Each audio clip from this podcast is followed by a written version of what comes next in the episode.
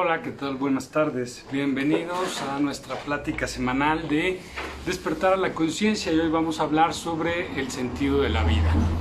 Bueno, y para empezar, pues primero exploremos un poco qué otras opciones o qué opciones son las que tenemos con respecto a este tema, ya que este tema pues es justamente tratar de resolver la pregunta existencial básica, ¿no? ¿Para qué estamos aquí?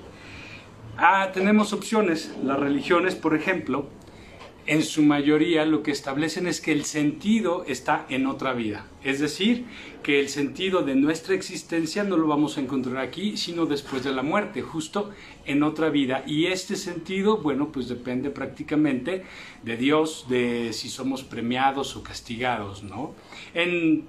Puede haber variaciones en cuanto a esto, pero básicamente todas las religiones más o menos van enseñando eso, ¿no? A excepción obviamente de algunas orientales como el budismo, ¿no? donde, por ejemplo, para ellos el sentido de la vida es encontrar la iluminación y que a través de esta iluminación nosotros podamos salir del samsara o del ciclo de las reencarnaciones. Existe, por ejemplo, también eh, algunas interpretaciones como la de los mayas o la de los vikingos, donde el sentido de la vida estaba justo en el momento de la muerte. Recordemos que eh, antiguamente, por ejemplo, aquí con los con los aztecas, ¿no? Este, eh, era importante la muerte florida, era importante también morir en, batalla, en sacrificios, etcétera, ¿no? También tenemos opciones filosóficas. Recordemos que esta disciplina, pues básicamente lo que hace es usar eh, el, pensamiento crítico y la, argumentación eh, para poder resolver estos, estos enigmas de la vida, ¿no? Tenemos, eh, por ejemplo, a pensadores como Aristóteles, que pensaba que el sentido de la vida pues era encontrar el bien supremo, que podríamos traducir como felicidad. Pero tenemos también corrientes como el hedonismo, que pues creía o cree que pues, el sentido de la vida es el, el, placer, el disfrute y rechazar en medida de lo posible el dolor, el sufrimiento. Tenemos el nihilismo, ¿no? que cree que no existe ningún sentido, que no hay nada que buscar, que somos básicamente una casualidad y que estamos aquí y que lo único que tenemos que hacer es vivir. El taoísmo que busca como la armonía del todo para poder encontrar ese sentido de la vida.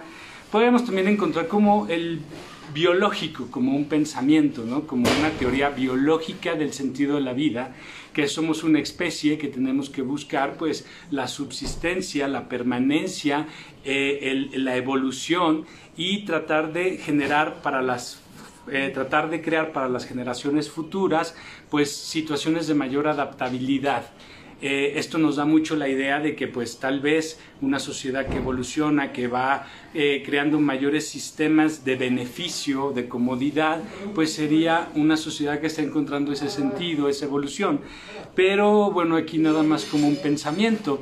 Entonces, ¿por qué como sociedades nos destruimos? ¿Por qué destruimos el medio ambiente? ¿Por qué somos destructivos hacia nosotros mismos? Pero bueno, eso es parte de lo que vamos a ir platicando.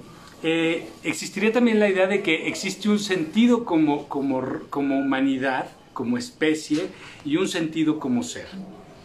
Eh, también es algo que vamos a ir hablando conforme lo vayamos desarrollando. Primero, para poder entender esto, antes de entender si el sentido es a nivel humano o a nivel persona, me gustaría primero que reflexionemos una cosa y es la falta de integridad, de integración, perdón, que tenemos con respecto a la búsqueda del propio sentido. Y esto se da por varios factores. Uno, que es muy importante y que sí está muy fomentado por las religiones, es que el sentido a nivel ser, pues no está en esta realidad, está, eh, va a aparecer cuando me muera. Entonces, el sentido que le doy a mi vida no es un sentido, sino tengo que acatar ciertas normas, ciertas reglas, ciertos mandatos, a, cuidar ciertos lineamientos para poder garantizar que voy a vivir eso que estoy buscando en la próxima vida. Entonces esto nos lleva un poco también a no buscar ese sentido aquí y a permanecer o buscar el sentido de la vida en este mundo material. Y es aquí donde falta esta integración. Tenemos una idea de que somos seres materiales o de que somos seres espirituales o somos seres espirituales teniendo una vida material, o somos seres materiales con pequeños rasgos de espiritualidad. Y esto es como punto de partida para poder encontrar cada uno el sentido, para que cada uno decida hacia dónde quiere voltear a ver, porque esto también, el sentido a nivel humanidad o a nivel persona, pues para poder ser a nivel humanidad tiene que empezar desde ti. Este sentido tiene que nacer de ti, de tu propia búsqueda de darle sentido a tu vida. Entonces, primero, somos almas, somos cuerpos, somos materia, somos espiritualidad. Primero, el cerebro, pues sabemos que es materia. El cerebro pesa aproximadamente 1.2 kilos, está hecho de neuronas, de, células de glio y de vasos sanguíneos, ¿no? El alma es una entidad metafísica que no se puede ver limitada, comprendida o explicada por ninguna de las ciencias que conocemos, porque las ciencias que conocemos explican el mundo material. Desde ahí estas dos separaciones.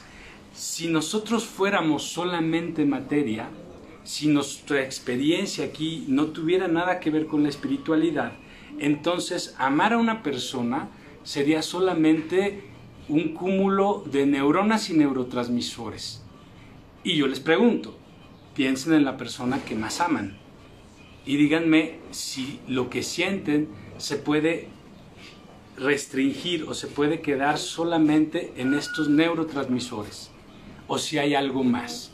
Y si hay algo más, entonces esa es esta parte espiritual. Y no me puedo concentrar o creer que solamente soy una parte material de mí. Tengo que ver estos dos universos de los que yo estoy creado para poder crear mi propio concepto, mi propia identidad, para poder encontrar mi propio sentido. Ok, eh, si nosotros vivimos solamente con la idea errónea de que el sentido de la vida lo encontramos en lo material, pues imagínense, sería tanto como pensar que todos nosotros no somos seres vivos, sino que en realidad somos seres orgánicos, pero al final del día somos cosas. Entonces la explotación del hombre por el hombre, el uso de las personas por otras personas para alcanzar fines o metas, sería completamente válido, porque no hay un ser allí en realidad. Esto ya como un pensamiento podemos ver que eso pasa en la realidad. Así es que si pasa en la realidad, tiene tal vez este origen en que no estamos integrando nuestra parte espiritual en nuestro propio establecimiento, en nuestra propia conciencia de estamos aquí, estamos vivos, pero no somos solo esto. Cuando nosotros eh, estamos en esta, en esta idea inconsciente de encontrar el sentido a través de lo material, pues obviamente lo que les decía hace rato, porque si estamos evolucionando nos estamos destruyendo, si se supone que el sentido de la vida sería la evolución y la permanencia. Pero más allá de eso, cuando nosotros establecemos esto, pasan tres cosas. Primero, la felicidad es algo que se busca en el exterior.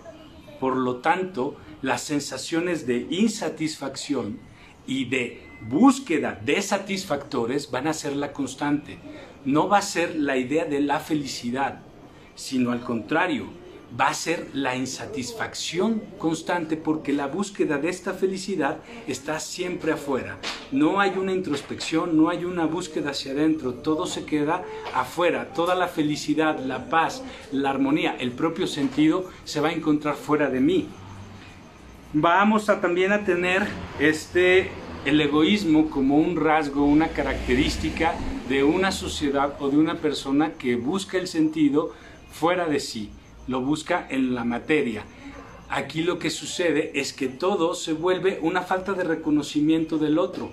Existe la idea de que yo quiero, de que yo siento, de que yo necesito, pero no existe la conciencia hacia el de enfrente. Si yo puedo reconocer la divinidad en mí, puedo verla en el de enfrente, por lo tanto cualquier negociación sería un ganar-ganar. Y como hemos hablado en otras pláticas de despertar a la conciencia, si todo se termina en un yo quiero, incluso yo quiero ser feliz, yo quiero encontrar mi paz, yo quiero volverme consciente, no lo estoy haciendo desde un lugar de conciencia, ni siquiera desde un camino que me lleve a eso, sino que lo estoy haciendo desde un lugar completamente de ego, perdido en el tiempo psicológico de mi mente, que solamente sabe estar en el pasado o en el futuro. Y la otra es que nos volvemos completamente reactivos y esto creo que nos va a sonar a todos. ¿Qué es ser reactivos? Que cualquier cosa se lleva tu paz. Que ante cualquier situación hay un estado de shock, hay un estado de drama, que al final, aunque lo pueda superar, esto ya me llevó a sufrir. ¿Ok? Muy bien. Fíjense bien, una sociedad que crea esto, en realidad es una sociedad que adoctrina a esto. Y como nosotros vamos creando la realidad a través de nuestros pensamientos, a través de nuestras percepciones, vamos perpetuando este mismo sistema de creación. ¿Por qué? Porque no volteamos a vernos a nosotros mismos y a ser conscientes. Buda decía, nuestra forma de vivir está moldeada por la mente, terminamos siendo lo que pensamos.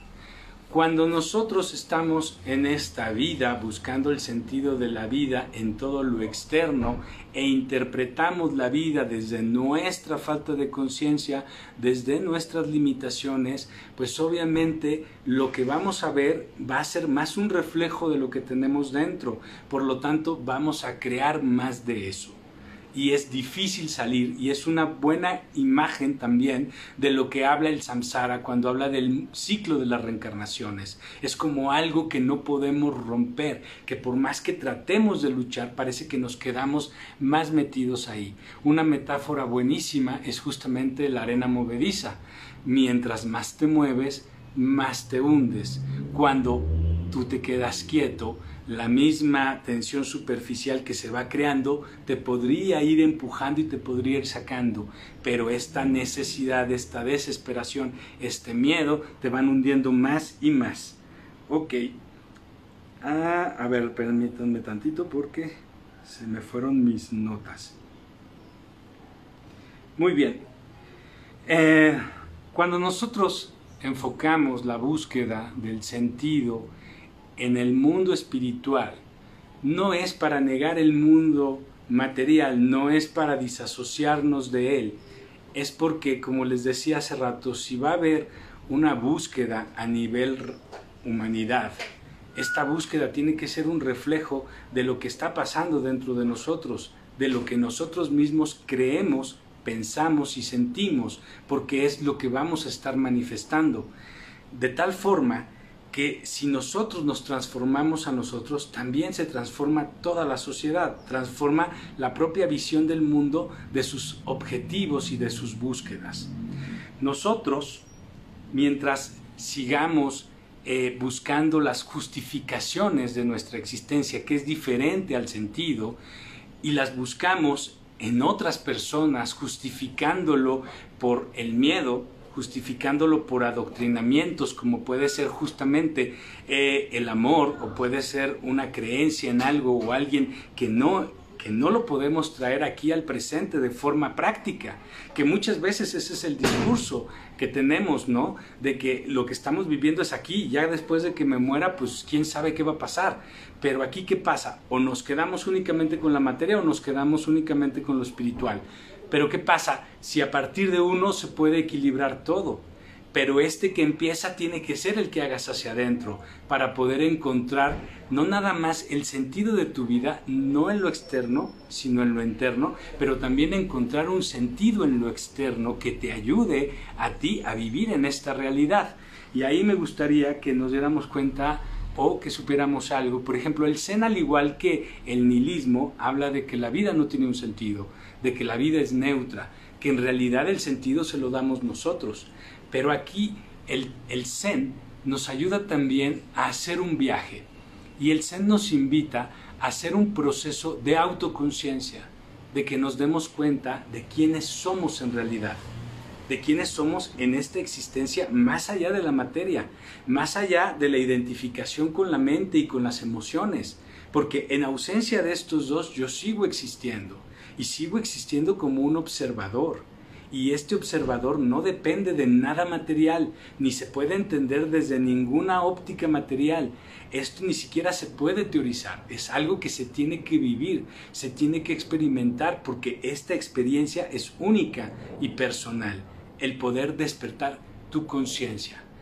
El, el Zen también nos lleva al autoconocimiento, la propia conciencia el despertar esta conciencia te tiene que llevar a este proceso de autoconocimiento para que puedas percibirte más allá de este ego, más allá de este personaje, pero a través de conocerte y conocer este personaje, poder saber todo lo que tú eres también en esta manifestación material, aquí y ahora, quién eres, cuáles son tus capacidades, cuáles son tus dones, cuáles son tus limitaciones, qué es lo que puedes mejorar, qué es en lo que puedes tú crecer y ser mejor.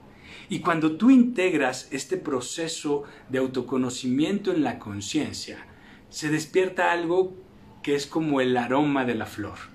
Y sería el reconocer tus estados de autodonación. ¿Qué significa la autodonación? Es a partir de esta conciencia, a partir de este autoconocimiento de quién soy, también entender qué es lo que yo puedo dar a los demás, de qué forma yo puedo hacer algo por los demás. Pero ojo, esto tampoco es el sentido de la vida, tampoco debería ser el sentido de la vida. Debería ser algo que simplemente te ayude a darle un sentido a tu vida. Porque tampoco podemos decir que en esta vida no hay cosas que le den sentido. No podemos tampoco negar que nosotros mismos decidimos muchas veces cuál es el sentido o lo vamos construyendo, no nada más a nivel personal, sino también como sociedad. El conflicto está tal vez en que queremos encontrar algo que sea absoluto, algo que valga para todos. Y esto sería exactamente como volver a caer en la limitación material. Porque, así como les dije, somos una o somos materia, somos espíritu. Si solo somos materia, vivimos limitados por las leyes materiales. Vivimos sin libertad. ¿Por qué? Porque ya está todo hecho, ya está todo controlado, ya está todo definido. No habría creatividad, no habría imaginación. El creer que hay un solo sentido o que alguien tiene la verdad sobre el sentido sería también limitar la propia conciencia sería incluso como limitar al mismo Dios. El creer en Dios muchas veces nos limita de conocerlo, porque a veces creer en algo es que tu mente lo pone en una cajita, lo quiere entender, lo quiere controlar, lo quiere, lo quiere tener muy claro. Cree saber dónde están sus límites, cree saber sus búsquedas. Creer en Dios no es conocer a Dios creer en Dios a veces es limitarlo desde tu propia experiencia. Y en esa misma idea quisiera que pensaran en el sentido de su vida. ¿Qué es lo que te da sentido? ¿Qué le da sentido a tu vida? ¿Qué te mueve todos los días? Si es una búsqueda material, date cuenta que tú mismo estás ayudando a crear este mundo que se está destruyendo por la humanidad. Buscarlo en la parte espiritual para poder convivir en este mundo.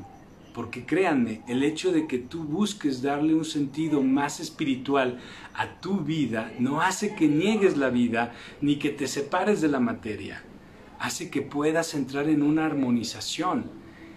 Porque la propia espiritualidad, la propia conciencia no te lleva a la lucha, no te lleva al debate, no te lleva a la guerra la forma de cambiar el mundo no es peleando, no es volviéndonos reactivos, porque eso nos saca de los estados de paz y de conciencia y nos vuelve a encaminar a un ego.